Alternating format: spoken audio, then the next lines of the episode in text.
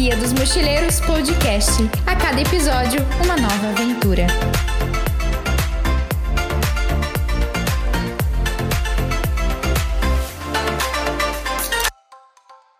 Olá, mochileiro! Prepare sua bagagem. Hoje nós vamos voltar no tempo para conhecer Vic, uma das cidades mais medievais da Espanha. Vamos te levar para essa viagem com uma crônica escrita pela Flávia. Isso mesmo, Mariane. E hoje eu vou contar uma história para vocês de quando eu estava lá ainda. Acordo e estranho o clima europeu. Quase me esqueço que estou do outro lado do oceano, alguns mil quilômetros de distância. Olho em volta e vejo que não era meu quarto. Abro a porta e me deparo com uma casa a qual não era minha. Vou até a janela e parece que vejo a neve caindo, mas não tive certeza, pois estou na Espanha, país que está longe de ser considerado um dos mais frios do continente. Contudo, estou em Vic, cidade que fica próximo das montanhas, os chamados Pirineus, localizado em Andorra, um país que faz divisa com a França e que está somente algumas horas de Vic. Resumindo, é muito frio. Mesmo para quem já estava acostumado com o clima curitibano, se você for para lá no inverno, se prepare, levando roupas adequadas e acostumando com a ideia do vento gelado em seu rosto. Pois como vi que é uma cidade pequena, tudo se faz a pé. Então nada como um bom casaco, cachecol e gorro. Bom, após essa breve explicação do clima, vamos voltar ao enredo da história. Já despierta, como dizia eles, resolvi sair de casa para tomar um café. Ao longo da rua, caminhando, percebo a vegetação das folhas secas, árvores cobertas com um pouco de neve e uma paisagem totalmente nova para mim. Entro em uma espécie de padaria e percebo que o rapaz que falava comigo não estava falando espanhol. E me lembro, estou na Catalunha, portanto, falam catalão. A primeira coisa que vem na minha cabeça, ferrou, mas talvez a mímica ajude. Saindo dali, continuo andando até a faculdade e começo a perceber os traços da arquitetura de uma das cidades mais medievais da Espanha parece muito antigo, feito de pedra, como as pontes, as casas, têm uma aparência diferente, as janelas arredondadas, pequenas e com detalhes. Assim, vou me enturmando com o ritmo sereno de uma cidade que parece do interior. Chegando na instituição de ensino, me surpreendo com o tamanho da faculdade. Parece que toda a construção era somente um bloco da PUC.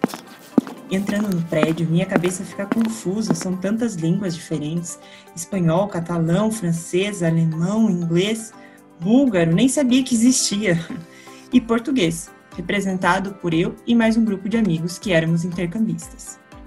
Depois de um longo dia de estudos, ouvindo bom dia, boa tarde, how are you, como se chama, resolvi distrair a cabeça.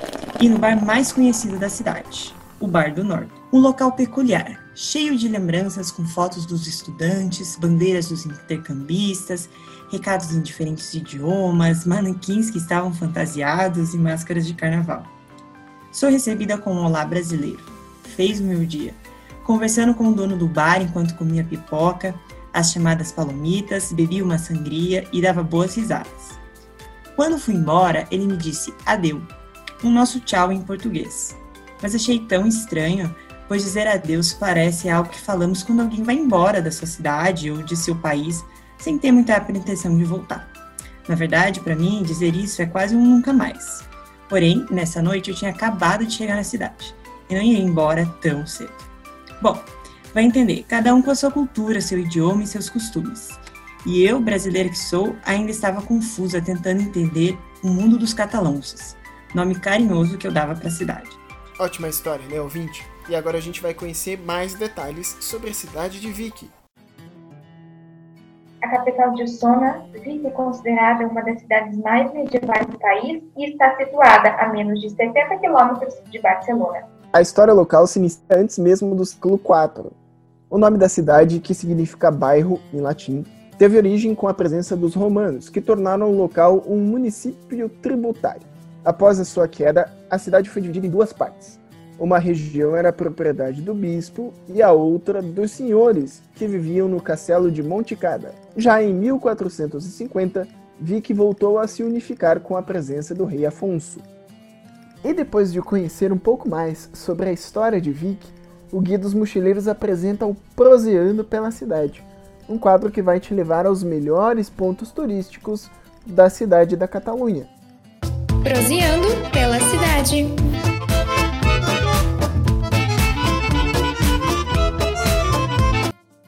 Passeio pode começar na Praça Maior, local em que acontecem feiras semanais e anuais com produtos da região desde o período medieval. Ao redor da praça é possível ver edifícios do período da Idade Média e onde hoje se localizam as principais lojas e restaurantes da cidade. Continue até o Templo Romano, local em que não se sabe ao certo os motivos que levaram à sua construção. Mas acredita-se que era onde aconteciam os cultos religiosos. O curioso é que a construção só foi descoberta depois das escavações de 1882, já que o templo estava escondido dentro do castelo de Monte Cada. A visitação é gratuita. Seguindo pela cidade, vá até a Praça La Pietade, onde também pode ser vista a igreja que tem o mesmo nome. Perto dali está o Palácio Episcopal, uma construção do século XII com relíquias da igreja. E terminando o passeio por pontos turísticos religiosos, próximo se encontra a Catedral de Vic, uma construção no estilo romano neoclássico. Não se esqueça de provar a comida típica local. Lá eles têm o pão com tomate e também tem o fideua, que é uma versão da famosa paella, o prato típico da Espanha. Só que lá na Catalunha, além dos frutos do mar, o prato ganhou o macarrão como ingrediente principal. E na sobremesa, hein? Que tal experimentar o famoso creme catalão? Ele é parecido aqui com o nosso mingau de baunilha. Sem dúvida, ó, uma delícia. Agora que você já conheceu um pouquinho mais sobre a cidade de Vic, a gente vai para um pequeno intervalo e depois voltamos com um papo especial com o dono do bar mais famoso da cidade.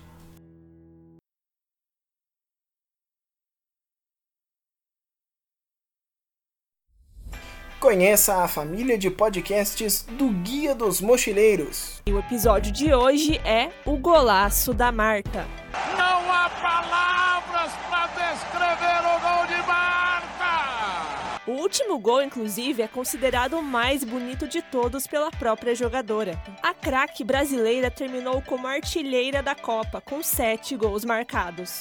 Para ouvir o Grito de Gol e outros podcasts especiais, assine Guia dos Mochileiros Podcast e não deixe de seguir as nossas redes sociais. Instagram Guia dos Mochileiros Podcast. Olá, mochileiro, olá, mochileira. A gente está de volta com o nosso guia de hoje e a gente desembarcou a nossa mochila em Vic para conversar com o Norton. Ele que é dono de um bar por lá e vai contar pra gente é, a ideia, quantos anos que ele está na cidade, como é que é a experiência, como é que é essa rotina da cidade de Vic. Tudo bem, Norton? Como é que você está? Oi, tudo bem? Gabriel, Flávia, tudo bem. E aí, amigo, conta pra gente então como é que é a vida aí, como é que surgiu a ideia de trabalhar na cidade?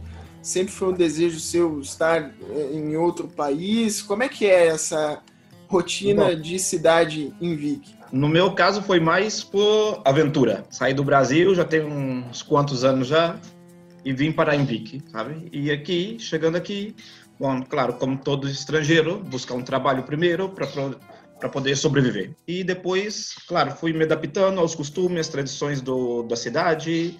E claro, ou seja, vim direto para Catalunha, que tem totalmente uma outra tradição, sabe? Totalmente diferente do que a Espanha. Hoje em dia eu pude permitir, sabe, abrir um bar, sabe, um bar universitário, que já tenho seis anos, que tem esse bar e agora já tem dois anos tem um outro um outro local também que abri também que é um restaurante e tá indo bem. Como é que tem sido é, enfrentar a pandemia? O que, que mudou, né? E, e, como que você está se preparando aí para passar por esse desafio? Aqui teve um confinamento que foi duro também. Foi em março, nós ficamos todos confinados em casa, proibido de sair de casa 24 horas durante quase três meses, sabe? Ou seja, só podia sair de casa o essencial para ir fazer compra, ou ir na farmácia, ou ter que ir no médico, ou, ou, ter que ir na padaria, mas mesmo assim você tinha que levar uma autorização é, impressa para mostrar para a polícia caso eles te parassem na rua. E aqui a coisa estava bem controlada, sabe? Como eles davam uma multa, então, claro, ninguém quer pagar uma multa. E, e aqui a polícia sim que fica pela rua para controlar. Então, abaixou um pouco o número de contágio e depois permitiu abrir dentro da nova normalidade, que aqui eles chamam nova normalidade, e que atualmente já estamos 20 dias fechado ou seja, teve que fechar todos os bares, restaurantes, discotecas, está tudo fechado novamente, porque agora nós estamos na segunda onda. E como que surgiu a ideia de ajudar os intercambistas, né? Você criou um grupo no Facebook? Como, como que surgiu isso? Como o pessoal começaram a vir aqui e foram gostando e tudo isso. E um dia, ainda me lembro que eu estava de férias, algum do, do, dos universitários internacionais uh, me perguntou se eu não sabia de algum apartamento para alugar. E, claro, eu sim que sabia. Então, eu indiquei. E depois, claro, entre eles, correu a voz e começaram, ó, oh, se vai de intercâmbio para BIC, toma o WhatsApp do Norton, o Instagram do Norton, o Facebook do Norton, conversa com ele, que ele pode te ajudar a orientar, a buscar a, a alugar um apartamento ou um quarto. É, aproveitando esse, esse gancho né, dos estudantes, essa, essa relação, o grupo é, eu queria perguntar assim, como é que é a relação especialmente com os brasileiros, né? Qual que é assim a principal dúvida, o que que eles mais têm curiosidade com relação à, à cidade, à cultura? Como é que é essa relação com os com os estudantes brasileiros? Com a turma brasileira, né? Claro, para a gente fica até mais fácil, porque a gente já está acostumado já. Quando chega aqui, você nota, sabe? Igual, por exemplo, quando chega em janeiro, os que chegam em janeiro já nota, por exemplo, o que é o clima. Porque aqui você chega bem no, no, no inverno, inverno, e dependendo do ano, você pega um inverno rigoroso. O, o dia é curto, sabe? A noite é longa, você já faz, nossa, dá 5 horas da tarde já está bem escuro, então aquela coisa, tem todo aquele processo, né, de adaptando, sabe, a curiosidade de conhecer cada, cada rincão, cada cantinho da cidade, que é como é uma cidade histórica, Vicky, né, uma cidade histórica bem pequenininha, sabe, é, é, tem o seu charme também, sabe, é bem pequeno, o centro histórico, e a minha relação com o pessoal, é claro, às vezes eu, quando o pessoal chega aqui, eu faço, opa, vamos combinar um dia, vamos marcar um tour, vamos fazer um tour pela, pela cidade, a pé, lá no centro histórico, é, é pequeno, sabe? Mas dá para ver tudo. E a relação sempre quando eu tenho contato com todos eles é bem uma relação já mais cerca, sabe? Sabe, ao, sangue, sabe, brasileiro, somos, somos hospitaleiros, sabe, somos bem comunicativos e tudo isso, é claro, é mais fácil de fazer amizade. Agora, é, voltando um pouco sobre, você falou que tem um restaurante aí também, né, de tapas, uhum. e eu queria que você falasse pra gente um pouquinho das comidas típicas que tem aí, tanto de, de pratos como de sobremesas, né, que você é, também faz no seu restaurante? Decidimos abrir um, que é a, a, taverna, que é de tapas, tá bem atrás da prefeitura, bem na, na no centro, bem na parte mais alta do, centro histórico. E, bom, foi isso, sabe? Nós começamos, eu com minha irmã, que é minha sócia, né? Que a Flávia também conhece a Zenilda. Nós começamos a fazer, sabe? Falei assim, bom, vamos ampliar um pouco o negócio. Funcionou muito bem e, claro, como tem um, a parte exterior também, que se pode colocar todas as mesas e tudo isso na praça, então fica bem legal.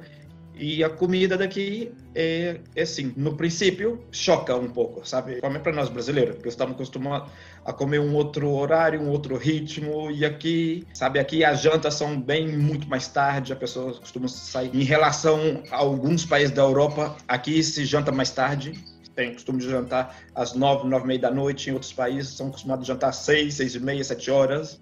Mas o que é comida aqui, até que a comida aqui é voltada mais para dieta mediterrânea, né? Que é muita coisa baseada, ou seja, no azeite de oliva, sabe que são tem ótimos azeites de oliva aqui. Nós estamos cerca da praia também, porque que está a 40 minutos de carro, está próximo à, à, à praia. Então, ou seja, o pescado também, as pessoas aqui consomem muito pescado. Uma sobremesa que é muito boa aqui que é a crema catalana. Não sei se a Flávia chegou a comer.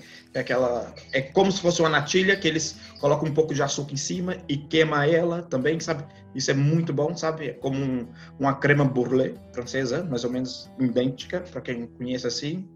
E depois aqui o pessoal eles fazem muito.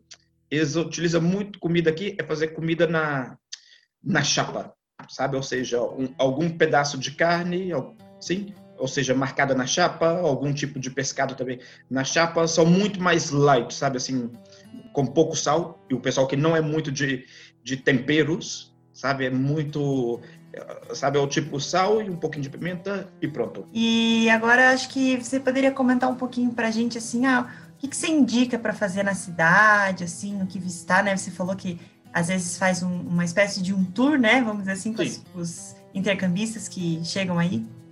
Sim, bom, é legal, porque você, quando chega aqui em Vic, uh, você vê um pouco o contraste quando você, claro, estamos, nós estamos de, de trem desde Barcelona até aqui, dá uma hora e meia. Então, quando você, claro, desembarca em Barcelona você vê aquele céu bem ali azulzinho, com a praia do lado no aeroporto, vai pega o trem, que já é uma aventura para chegar aqui. É a primeira vez, é claro, sempre vê um caos, um tumulto, mas depois quando você já vai sair para viajar em outros países por aqui, você já pega o trem e chega no aeroporto facinho. Mas, claro, depois de viagem, saindo do Brasil tantas horas, chega todo desnorteado. Quando tá ainda na parte da cidade nova, ainda você vê tudo normalzinho, tudo isso. Mas depois, quando você já entra mais pro centro histórico, aí você já começa a ver aquelas, sabe, as ruazinhas mais estreitas, tudo, sabe, calçada tudo de pedra.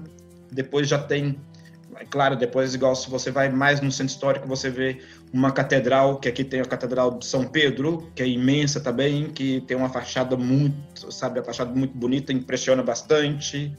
Depois você já começa a ver os casarões, aqueles tem mais de mil anos, outros quase dois mil anos.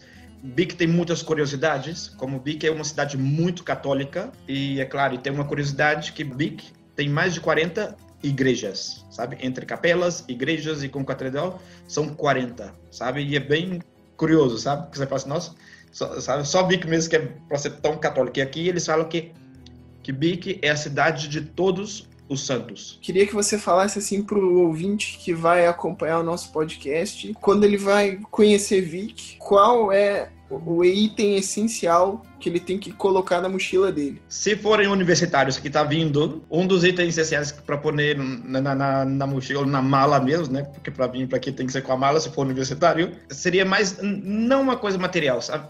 Mas mais um, sabe, ou seja, uma carga mais você de vir como sabe, como um estudante para, sabe, para desbravar aqui a cidade, sabe? Não só Vicky, como toda a redondeza ou todo o, o, o, país em geral, porque vale a pena, sabe? É como aqui está bem comunicado entre chegar na praia 40 minutos, chegar nos Pirineus se você está no inverno para esquiar, sabe? Fronteira com a França também uma hora, sabe? Ou seja, a, a facilidade que você tem para para viajar por dentro da Europa, sabe? É, você sendo estudante é muito mais fácil, sabe? Ou seja, tem promoções de voos mais barato para para universitários tudo isso.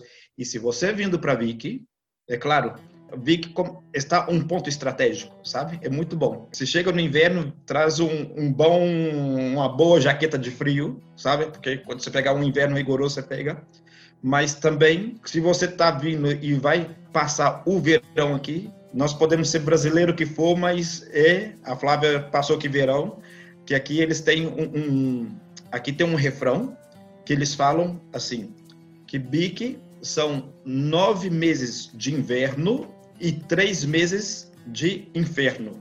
Ou seja, três meses de verão é um, um, calor insuportável que parece que você está dentro de uma panela de pressão. A galera, todo mundo quando vem, sempre me fala: Nossa, nem sabia que existia Vic, sabe?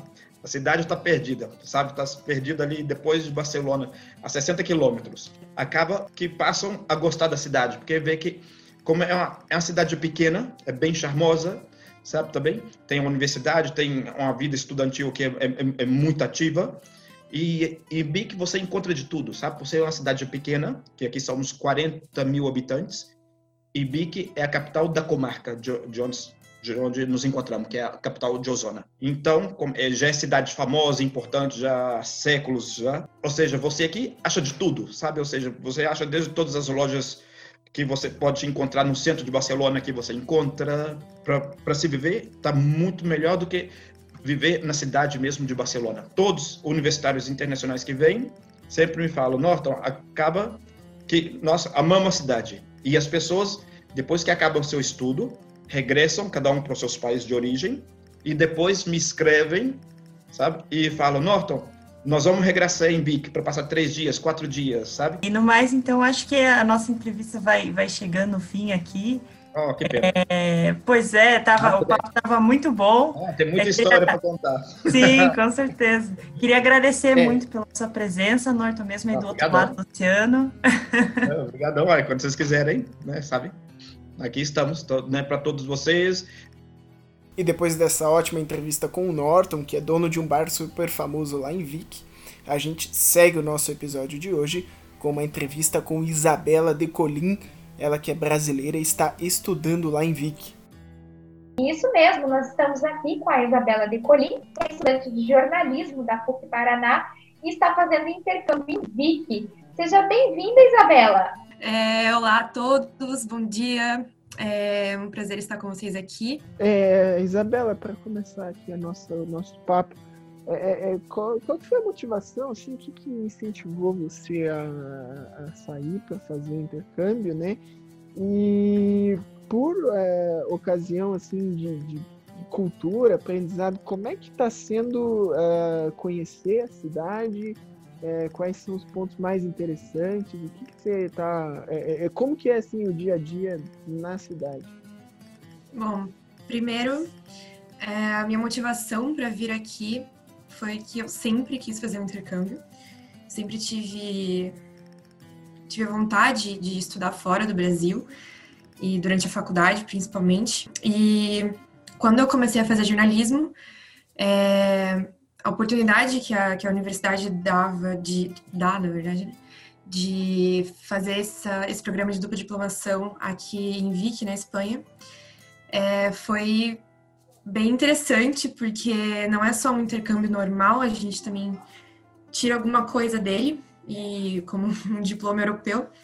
E isso também foi uma, uma das coisas que me motivou bastante a vir. Mas eu acho que, como esse ano foi meio louco é, para todo mundo, é, o meu intercâmbio acabou sendo bem diferente do que eu imaginava que fosse ser no começo, então a minha vida, né, respondendo a segunda pergunta, é, teve um, uma coisa que foi de um jeito no começo do ano e que está sendo diferente agora, sabe? E chegar em Barcelona e depois chegar na cidade que eu tô morando, que é Vic, que fica uma hora e vinte de Barcelona, mais ou menos, é, foi bem emocionante ir pro meu apartamento e eu tive uma vida bem normal, bem tranquila, até março. E aí, depois que as coisas mudaram, a gente foi se adaptando. É, é uma vida bem diferente aqui em Vic. É uma cidade muito pequena. É, você atravessa ela a pé em 30 minutos. e com a questão do lockdown e com a questão do, do corona e tudo isso, é, as coisas ficaram bem diferentes por aqui. Você não vê mais tantas pessoas passando na rua, é, não tem tantos turistas, é, não tem movimentação. Assim, já era uma cidade bem pequenininha e regional, ela acabou sendo mais regional ainda, bem menos movimentada, digamos assim. E como que foi para você, né, por experiência de comprar um lugar por aí, se locomover na cidade, também a questão da língua, como que foi tudo isso? Bom, é, o apartamento que eu me mudei três vezes durante o meu ano, né? Eu comecei no apartamento, no primeiro apartamento que eu consegui, é, eu já consegui ele no Brasil, é, por vir que ser uma cidade de, bem, bem intercambista, e também por esse programa da, da PUC, que já antes de mim vieram várias pessoas que eu conheço, é, eu já tinha mais facilidade em saber onde morar e o que procurar. Então, desde o Brasil, lá em dezembro, mais ou menos, eu consegui o primeiro apartamento, que eu dividia com outros dois brasileiros. E a gente alugou bem tranquilamente, assim. É, a gente fez um contrato, a gente pagou o depósito e a gente se mudou para cá e quando a gente chegou aqui a gente já tinha o nosso apartamento. A gente já encontrou o, dono do apartamento e pegou as chaves e, enfim, começamos a morar. E depois eu me mudei para um outro apartamento que eu fiquei um mês e era do mesmo do mesmo dono do meu primeiro. E aí eu me mudei de novo para o apartamento que eu tô agora. É, enfim, várias questões. E, mas é tudo bem tranquilo, assim, que a maioria das coisas aqui são direto com o proprietário. Então, você paga uma fiança, digamos assim, e vai pagando mensalmente o, o dinheiro direto na conta do proprietário, então não tem contato com imobiliária e fica mais fácil achar um, um lugar para morar. É, questão de transporte em Vic, Na verdade, a gente faz tudo a pé. o transporte são nossas próprias pernas, porque aqui não tem metrô, também não tem ônibus que circula dentro da cidade e não tem como Uber ou 99 ou algo assim.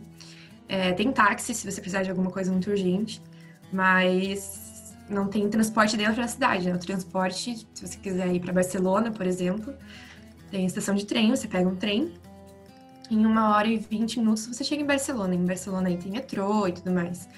Então é uma das partes bem boas de morar aqui, porque a gente não gasta com isso. Não tem, eu não tenho um gasto com transporte, porque eu faço do que eu preciso fazer a pé. Então, eu tenho um pequeno adendo que é, vi que é, fica na Catalunha. Na Catalunha eles falam catalão. E vi que é uma das cidades mais é, independentistas da Catalunha. E aqui eles realmente só falam catalão. Então, no começo a gente vem para Espanha, a gente acha que vou falar espanhol. Eu já sabia do catalão também antes de vir para cá, mas eu não achava que ia ser tão forte. Então, no começo do ano, né, no primeiro semestre da faculdade aqui, eu tinha aulas em espanhol, mas os professores falavam em espanhol comigo e com a, com a outra menina que está aqui, a Juliana, mas todas as coisas no campus e etc eram em catalão. então, isso dificultou bastante o processo. A gente tem. A gente podia fazer na faculdade aulas de espanhol e de catalão gratuitas, mas eu fazia as de espanhol, mas as de catalão era muito para minha cabeça. Mas com o passar do tempo, a gente, eu, come, eu comecei a entender melhor o catalão e tanto ler quanto quando as pessoas falam comigo, mas falar realmente, assim, é muito fora da, do meu alcance. E com o espanhol, eu cheguei aqui sem falar nada, eu nunca aprendi espanhol. E, assim, como brasileiros e falando português, a gente entende um pouco do espanhol. Mas eles falam muito rápido, então no começo eu não conseguia entender muito bem. Mas como eu tinha todas as minhas aulas do primeiro semestre em espanhol, a gente vai pegando jeito. E eu também fazia aulas aqui então agora eu posso dizer que meu espanhol talvez seja um intermediário, mais ou menos. Mas eu esperava um pouco mais de fluência até esse momento. Já fazem quase 10 meses que eu tô aqui, mas eu ainda não falo tão fluentemente. Mas tá melhorando, eu acho. Melhor do que foi no começo, com certeza. Está, Isabela, estava falando da sua adaptação, né? Você falou também um pouco sobre a pandemia, Covid, essa coisa louca. É, então vou juntar duas perguntas em uma aqui. Como é que está sendo assim? O que, é o mais legal da experiência até aqui, de estudar fora, é, de conhecer uma nova cultura, né? E é, com relação a, a, conhecer pessoas mesmo, né? Porque acho que uma das situações mais interessantes aqui no Brasil ah, é você se relacionar com as pessoas na, na rua, ver o comportamento, todo mundo ah, usando máscara, é, é, distante. Então, como é que está sendo essa, essa questão? Eu mais gostei da experiência toda. É uma pergunta difícil, na verdade. É, eu gosto de várias coisas daqui. Eu gosto principalmente da minha independência, é, em fazer coisas a hora que eu quiser, do jeito que eu quiser. É, dos aprendizados que eu tive também, das pessoas que eu conheci, no, tanto no começo do ano quanto agora. A experiência no geral foi bem. Foi difícil, mas ela foi prazerosa, sabe? Eu acho que eu consegui tirar é, coisas boas de todas as situações que, ruins que eu tive. Então, eu cresci muito, amadureci muito. E eu acho que isso é o que mais conta, assim. Às vezes você fica meio frustrado com aula e com com coronavírus e com tudo isso, mas você para para perceber o quanto isso te faz uma pessoa madura. E foi o que aconteceu comigo. Então, eu, eu sinto que eu sou mais tranquila agora, é muito mais inabalável. E eu só tenho a agradecer o meu intercâmbio por isso, sabe? E não sei, a, a, ver as pessoas de máscara na rua ainda é algo bem estranho para mim, eu não consigo. E eu acho que isso causa um certo pânico nas em todo mundo, assim, porque um dia eu fui pro, fazer um passeio, por exemplo, numa cidadezinha que se chama Rupit, que fica uma hora daqui, mais ou menos, de cá. uma cidadezinha medieval, a coisa mais fofa do mundo, e eu já fui, já tinha ido para lá antes, em julho. E quando eu fui agora de novo, é, ela estava cheia de pessoas, cheia, cheia, cheia, cheia. É uma cidade muito pequena. E você andava pelas ruas e era uma aglomeração gigantesca e você começa a ficar nervoso, você quer sair de lá de todas as formas possíveis. E você acaba não aproveitando mais. Então, é, a gente tem medo de sair de casa, sabe? E por tudo que aconteceu nesse ano, eu fiquei 64 dias em lockdown aqui. É, depois as coisas abriram e meio que a vida voltou ao normal. E aí começaram mais restrições e mais restrições e mais restrições. E agora, por exemplo, a gente tá. A gente tem um toque de recolher das 10 às 6 da manhã, todos os dias, e um lockdown de município nos finais de semana. Então a gente. Na sua cidade tá tudo bem, mas é, você não pode sair dela. Né? Eu não posso ir para Barcelona, por exemplo, no final de semana, se eu quiser. E nem ir para uma cidadezinha perto, assim, não dá. E é, difícil se adaptar a todas essas mudanças que acontecem, você tem que estar sempre muito antenado na, nas notícias. É, é eu lembro dessa última vez que eles estavam colocando o toque de recolher e, o, e a situação do final de semana, a gente estava apreensivo, esperando a hora que o governo for falar alguma coisa, sabe? E, é, assim, agora, como eu já disse, eu estou um tanto quanto inabalada, inabalável, mas a gente só vai seguindo e seguindo e seguindo. E sinceramente, eu acho que se eu pudesse voltar para o Brasil agora, eu voltaria, sabe? Eu acho que eu já aprendi bastante, já foi bastante. Tenho ainda mais três meses pela frente, mas ao mesmo tempo eu me sinto um pouco cansada de de me esforçar tanto para esse intercâmbio dar certo e sempre tem alguma coisa acontecendo errada, sabe? Mas, como eu não consigo voltar e essa é realidade que eu tenho que viver, eu já aceitei que eu vou tirar o melhor proveito disso, sabe? E seguir em frente. Isabela, um dos nossos objetivos é fazer um podcast de turismo tendo como enfoque um baixo custo e quando a gente pensa assim numa viagem de exterior e para fora do Brasil, a gente automaticamente pensa que são valores muito caros, que são coisas inalcançáveis e toda essa questão. O que, que você tem a dizer a respeito disso? Você tem alguma dica? Você teve algum planejamento financeiro? Como que isso foi, essa organização? Olha, é, isso acontece a maioria das vezes quando a gente pensa sobre a Europa, mas falando especificamente da Espanha, comparado, por exemplo, com Holanda, com França, com outros países é, daqui, a Espanha é muito barata, muito barata. É, como, por exemplo, na França, tem um amigo que mora lá, ele me disse que por uma garrafa de cerveja você paga 5 euros. E aqui na Espanha você paga 2. E aqui é muito barato, tudo muito barato. Então, eu tive um planejamento mensal de quanto mais ou menos eu ia gastar com aluguel, com contas, com mercado também. Mercado é muito barato aqui. Se você faz compra de mercado, você vem viajar para cá. Você fica no Airbnb ou num hostel, um lugar que você possa cozinhar. É... E você compra em mercado, você economiza muito, porque é até estranho, você chega lá e tudo é tipo um euro, dois euros, três euros. Se é quatro euros, é assim, caro, tá caro. E é, é estranho para a gente ver isso, mas você acaba se acostumando e você vê que é muito mais barato.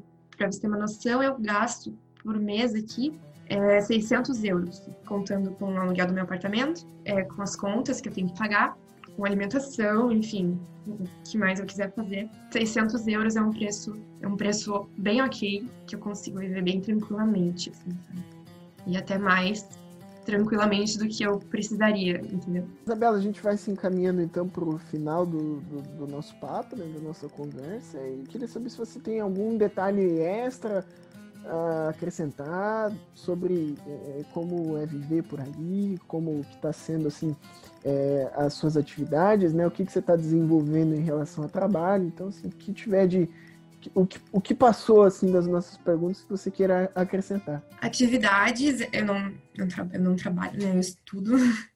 Então, a faculdade ela continua sendo a mesma coisa. É, é a mesma coisa, não, perdão.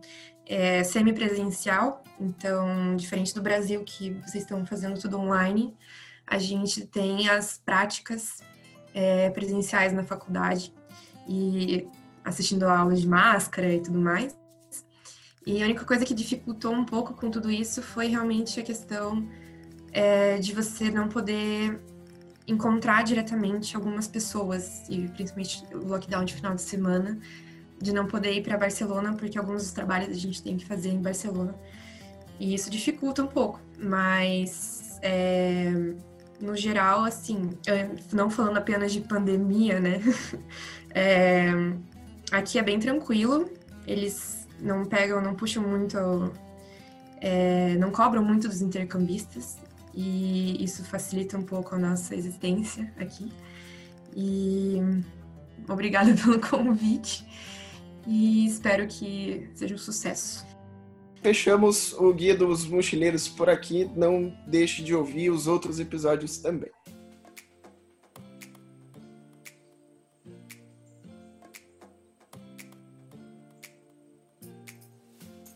Esse podcast foi produzido pelos alunos Annelise Vicker, Flávia Mota, Gabriel Domingos e Mariane Pereira, para as disciplinas de Projeto Experimental em Jornalismo 1 e 2, que integram a grade do curso de jornalismo da PUC Paraná.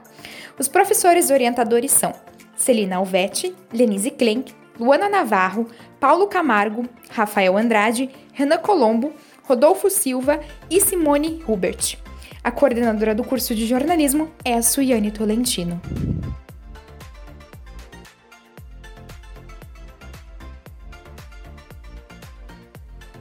Guia dos Mochileiros Podcast. A cada episódio, uma nova aventura.